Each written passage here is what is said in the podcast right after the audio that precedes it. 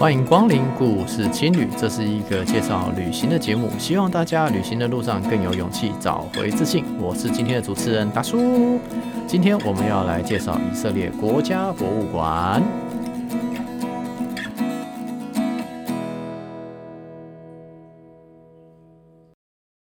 以色列国家博物馆在 Google Map 上面的名称是 The Israel Museum Jerusalem。这间博物馆呢，我整整待了六个小时半，从开馆的十点半呢，一路待到闭馆四点，中途有点小累，所以就在博物馆里面小睡了一下。我个人呢是还蛮喜欢在博物馆里面睡觉的，又很舒服啊，又很安全。但说实在的，以色列国家博物馆里的东西真的很多。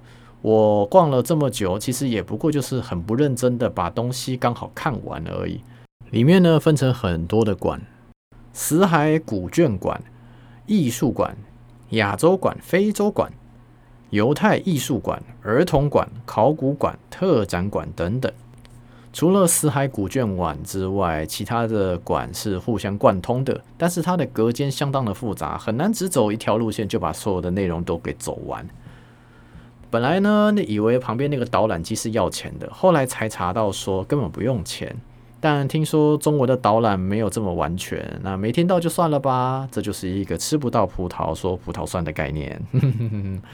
以色列国家博物馆里面的镇馆之宝呢，是死海古卷，这是目前能够找到人类历史上能够保存的最完整而且最古老的旧约圣经。发现它的过程其实也蛮狗血的。那当初是怎么发现的呢？其实是一只山羊发现的。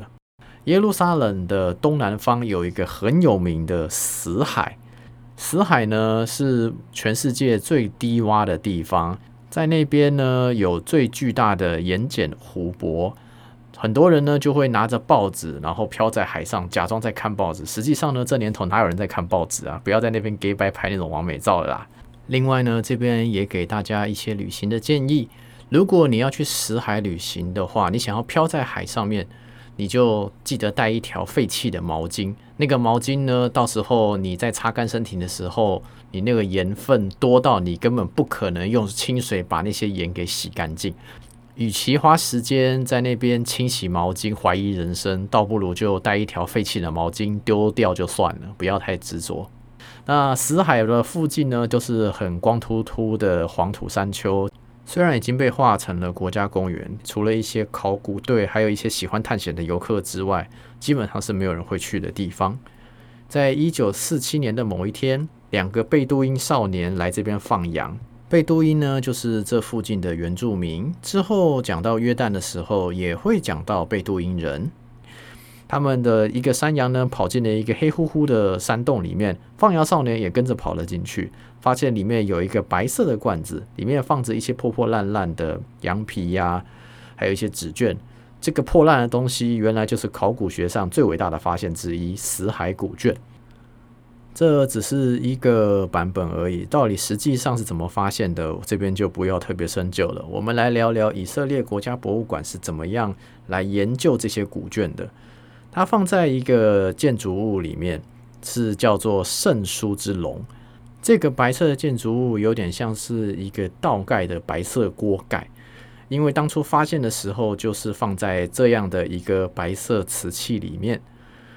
死海古卷的主体是旧约，那旧约有很多卷嘛，那后来考古队在死海附近的沿海地区，很多山洞里面都发现了这个死海古卷。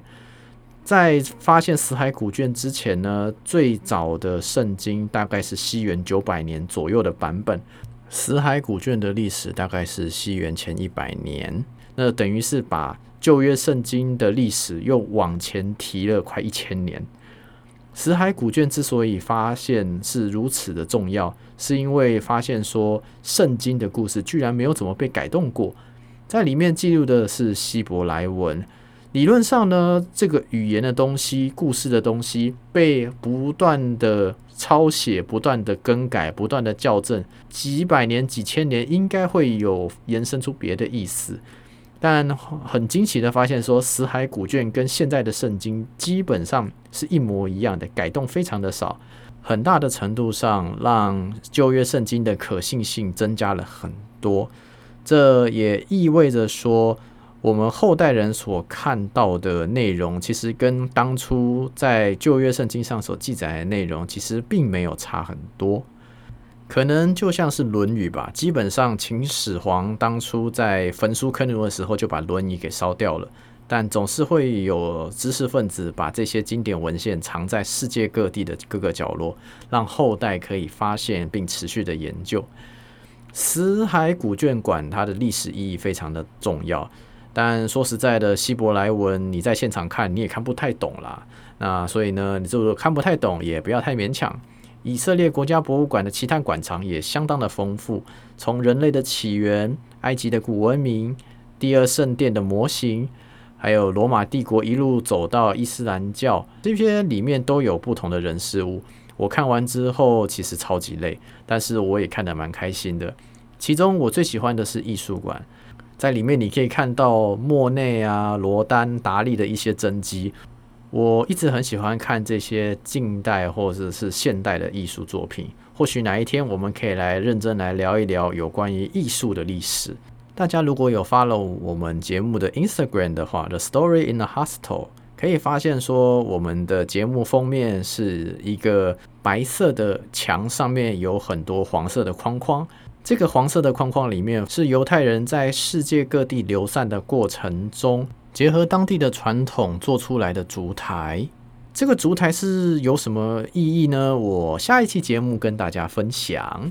我觉得在这边看到这些烛台，你会了解到是说犹太人在世界各地流散，但是他们仍然维持他们自己传说还有传统。会将这些故事持续的延续下去，并且结合当地的一些元素，像是维京的风格或者是俄罗斯的风格，可以做出不同风格的烛台。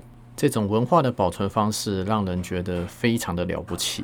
以色列国家博物馆是我在旅行过程中非常喜欢的博物馆之一。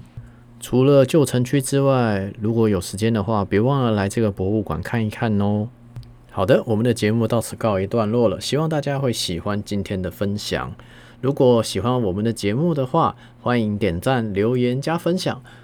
节目下方有小额赞助的连结。如果想要跟我们互动的话，可以用 Instagram Story in the Hostel。